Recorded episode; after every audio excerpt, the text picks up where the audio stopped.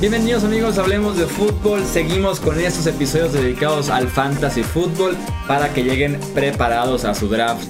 Eh, ya que será seguramente en el mes de agosto. Yo soy Jesús Sánchez, esto hablemos de fútbol. Ya saben que en los controles operativos del podcast está como siempre mi amigo Ever Gallardo.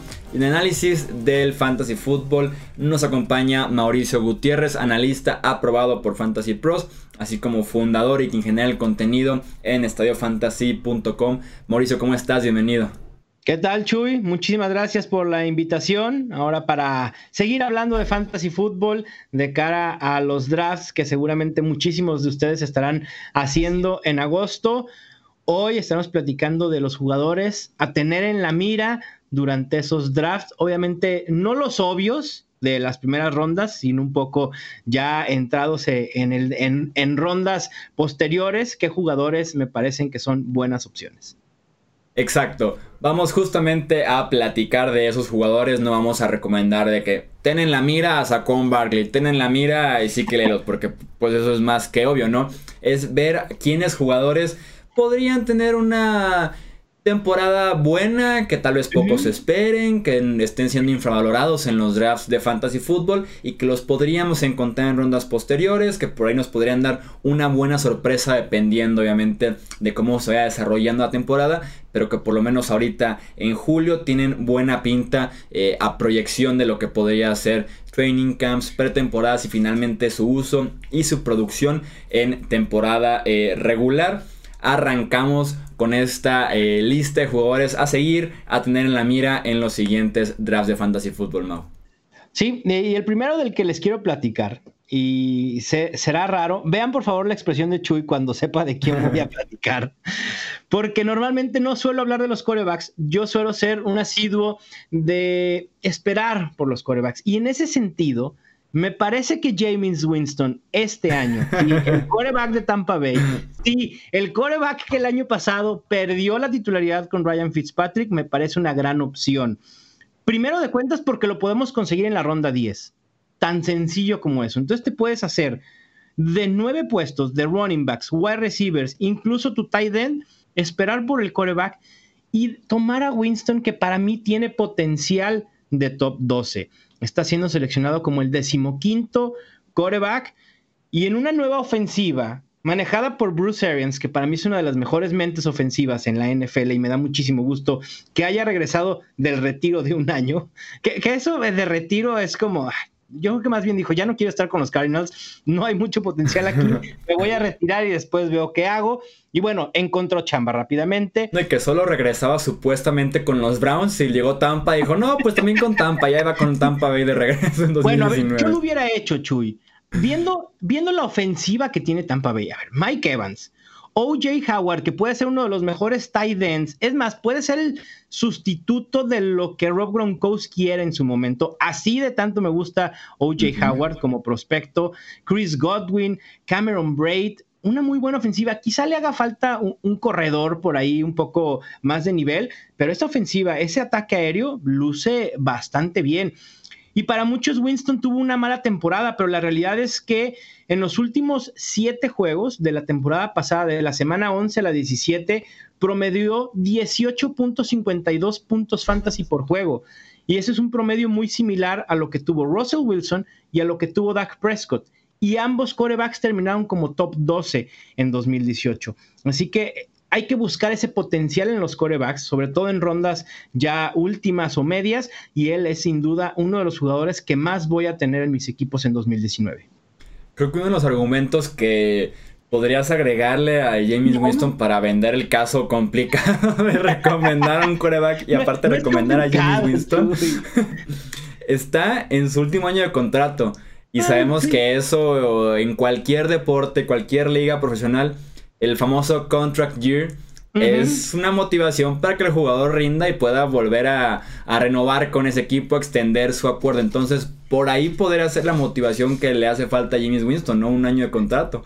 Sí, hay jugadores que se motivan para mostrar que valen lo que pretenden pedir cuando se acabe su contrato. Hay otros como Le'Veon Bell que prefieren pues tirarse a la maca, descansar y luego ver qué consiguen, ¿no? Pero sí, hoy por hoy James Winston sé que me van a ver raro, pero lo prefiero sobre Carson Wentz, lo prefiero sobre Jared Goff, lo prefiero sobre Ben Roethlisberger, Philip Rivers, Tom Brady, Dak Prescott y la lista sigue y sigue. James Winston en mis rankings es el coreback 10.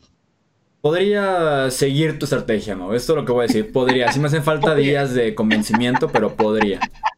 Necesitamos platicar más a fondo entonces, James Winston, en otra ocasión. Sí, así es, pero sí, no es un caso sumamente interesante, más los que tenemos la estrategia de ir coreback casi al último del draft, no estaría nada mal contar con eh, James Winston en ese eh, sentido. Otra recomendación, Mau, que nos tengas de jugadores a seguir. Ahora voy con un corredor que no en una situación similar a lo que le pasó a James Winston en 2018, pero también subutilizado por su coach el año pasado. Me refiero a Kenyon Drake, el corredor de Miami. Lo que le hizo Adam Gase a Drake, de verdad es para demandarlo y ponerle una, no sé, mínimo una demanda civil por daños y perjuicios. Digo, eh, realmente era increíble cómo tú veías que Kenyan Drake era el mejor corredor en ese backfield y Adam Gase se empeñaba a utilizar a Frank Gore que pues ya entra a su temporada número 84 en la NFL, me parece, si, mal no recuerdo. Creo que sí, 84, si estás bien. Sí, ¿eh? ¿verdad? sí junto con Adrian Pearson, creo que Adrian Pearson va por su 70 y Frank Gore debe ir por temporada 80. Pero bueno, realmente era increíble. Y Kenyan Drake fue marginado a situaciones de pase, a pesar de que cuando era utilizado por tierra era bastante efectivo. Este año ya no está Adam Gase en Miami, ya no está Frank Gore. Y me parece que no hay mucha eh, competencia en ese ataque terrestre para Kenyan Drake. Así que debe de ser caballo de batalla. No hay un running back que le pueda quitar acarreos, o al menos no al principio de la temporada. Y, no porque no quiera, sino porque realmente no hay mucho talento quitando a, a Kenyan Drake. A pesar lo subutilizado que fue en 2018, terminó ser el running back 21 en puntos fantasy totales en formato estándar y fue el running back 14 en formatos PPR. Así que este año sí veo una gran mejoría por parte de Kenyan Drake. Yo lo tengo como un sólido running back 2 con potencial de terminar en el top 12 y en estos momentos lo pueden conseguir en la quinta ronda de los drafts de fantasy. Ah, sin duda alguna sería una excelente compra en a esas alturas. Kenyan Drake. Justamente eh, te estaba escuchando y estaba pensando cuál es el potencial de Kenan X y dije, me lo podría imaginar hasta running back 1 y ahí está el potencial, porque tiene el volumen, tal vez tiene hasta la estrategia y estilo de juego de un staff de entrenadores de Nueva Inglaterra que se transformó por completo la temporada pasada con la inconsistencia de Fitzpatrick y Rosen. Creo que sí podríamos ver una muy buena temporada de Kenan Drake, sobre todo sin tanto obstáculo como la temporada pasada, que hasta Brandon Bolden le estuvo estudiando durante varias semanas a Kenan Drake. Sí, y la verdad es que Kenyan Drake se puede convertir en una opción como tu running back 3, que seguramente lo vas a terminar utilizando como titular, sin duda alguna, o para emplear una estrategia de empezar con un running back tipo Melvin Gordon, de quien hablábamos en el episodio anterior en el que hablamos de los top 5, eh, después ir por tres wide receivers, armarte bien en esa posición y rematar en la ronda 5 con eh, Kenyon Drake. Me parece una muy buena estrategia para utilizar como tu running back 2.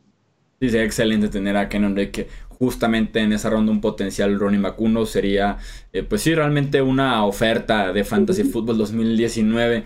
¿Qué otras recomendaciones nos tienes, Mau? Otros jugadores que, que, me gustan, sobre todo en rondas medias, tirando a últimas rondas, me gusta mucho el novato de los Bears, David Montgomery. Sé que esta camada de novatos corredores no, no hay tanto talento, pero David Montgomery va a tener oportunidades, va a ser o va a tener el rol que deja Jordan Howard. Me gusta Tyler, Lockett, ya hablando de receptores. Me gusta Mike Williams, el receptor de los Chargers, que con menos de 100 targets logró terminar dentro del top 20 el año pasado. Me gusta también Calvin Ridley, el receptor de Atlanta. Eh, continuando con otro corredor, me gusta Ronald Jones segundo. Creo que durante este offseason me van a, escuchar hablar mucho de jugadores de Tampa Bay, pero realmente me gusta mucho el potencial que, que, representa esa ofensiva. También coreback, me gusta Lamar Jackson. Y quizá no por lo que pueda hacer con los brazos, sino con las piernas. Lamar Jackson, por más que nos quieran vender que no va a correr al rango que lo hizo el año pasado, y me parece que eso es normal que lo digan y así sucederá, sin duda va a tener por lo menos unos 8 o 10 acarreos por juego y ese potencial hay que buscarlo como tu coreback 2. Y por último, un jugador que ha polarizado bastante me parece que es una gran opción en rondas medias, tirando a últimas a partir de la ronda 10. Carlos Hyde de los Chiefs tuvo un mal año con los eh, Jaguars cuando fue tradeado, pero había comenzado bien con los Browns en San Francisco en el 2017. También hizo un muy, muy buen desempeño. Creo que le puede quitar acarreos a Damien Williams, incluso para forzar un comité. Sí, creo que el caso de, dos jugadores que quiero ampliar un poquito, el de Lamar Jackson Creo que por lo menos son 1000, 1200 yardas por tierra este año. Si la temporada pasada fueron 700 en un mes y medio de temporada, no veo por qué no pueda justamente extender eso. Y por lo menos el grupo de receptores mejoró eh, bastante, por lo menos en velocidad, en lo que pueda conseguir en una ruta cero, un pase pantalla que por lo menos ayuden a inflar un poquito los números de Lamar Jackson y ayudarlo justamente con algunas carencias que pueda tener eh, en el juego aéreo. Creo que sí o sí debería ser una opción para considerar en fantasy fútbol, ya si pueda o no ganar partidos con esta estrategia en Baltimore es otro tema, pero por lo menos en fantasy la producción podría estar ahí, la que siempre te ofrece un quarterback que puede correr y constantemente el balón, que es el caso de Lamar Jackson actualmente en la NFL, el que más lo hace. Sí, totalmente. A ver, si muchos estamos entusiasmados por lo que puede hacer Kyler Murray, por lo mismo de que va a correr mucho, ¿por qué no estarlo con Lamar Jackson? Además, como tú dices, mejores receptores que el año pasado y creo que la cuestión de su certeza al pasar va a mejorar este año. Veo una ligera, veo posibilidad para una ligera mejoría y entonces eso mejorará sus números totales pasando, añadido a lo que pueda hacer por tierra. Me parece que puede ser tiene potencial para top 12. No lo quiero colocar como top 12 seguro, pero sí tiene ese potencial. Y también el otro día estaba leyendo en tu cuenta de Twitter, ¿en qué ronda está siendo tomado actualmente Tyler Lockett? Tyler Lockett, ahorita te lo reviso, pero está eh, de verdad criminal. Yo vi Tyler Lockett como en ronda 6, me parece, como el wide receiver veintitantos. Es un, es un robo Tyler Lockett en esa posición, ¿eh? Robo, de verdad. Para mí Tyler Lockett puede terminar como top 12. ¿Y sabes creo que es lo que está pasando, Chuy? Que Tyler Lockett, aquí lo tengo, principios de quinta ronda como el wide receiver 21.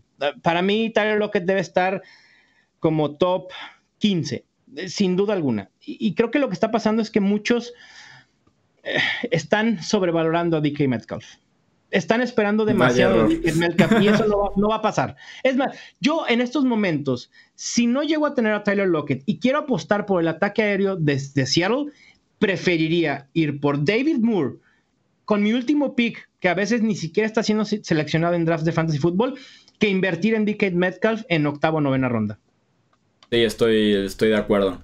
A como, a como lo veo en ese ataque aéreo de los Seahawks, es Tyler Lockett o Tyler Lockett tanto en receptor como en ala cerrada. Eh, tienes al mejor quarterback yendo largo de toda la NFL, tienes a un excelente receptor estirando el campo que ha evolucionado para ser un receptor mucho más completo, que es pocos que tienen experiencia con Russell Wilson y al final de cuentas es el número uno de un equipo que suele pasar bien la bola porque ahí está Russell Wilson, o sea, no veo por qué eh, no centrarse en el Tyler Lockett por el hecho de tener por allá a DK Metcalf sería realmente un error en fantasy fútbol este año. Sí, totalmente de acuerdo. Me parece que en quinta ronda puede ser un robo. Incluso, a ver, hablando de la estrategia que estábamos hablando con Kenyan Drake, incluso si quieres esperarte a Kenyan Drake en quinta ronda, ve en cuarta ronda por Tyler Lockett y en quinta pudiera seleccionar a Kenyan Drake. Y me parece que tienes dos muy buenas opciones con muchísimo potencial. Ahí están entonces recomendaciones de jugadores a seguir muy de cerca. Ahora que ya sea agosto, ahora que estén eh, en la puerta ya los drafts de fantasy football. Para que sin, duda alguna puedan redondear bien su equipo con buenas primeras selecciones. Y ya en rondas posteriores seguir de cerca a estos jugadores. Que a veces estos jugadores son los que nos pueden eh, hacer ganar nuestra liga de fantasy football. Mauricio, muchísimas gracias nuevamente por tu análisis. Ya saben que pueden encontrar más de Mauricio en estadiofantasy.com. Ahí sube todo su contenido, donde recomienda más jugadores y tiene otro tipo de, otro tipo de dinámicas para prepararnos de cara al draft. Mauricio, muchísimas gracias. Gracias a ustedes por tenerme nuevamente en Hablemos de Fútbol. Ya saben que estuvo Ed Rayado en los controles operativos de este podcast. Yo soy Jesús Sánchez. Esto Hablemos de Fútbol y nos escuchamos en el próximo episodio. Hasta luego.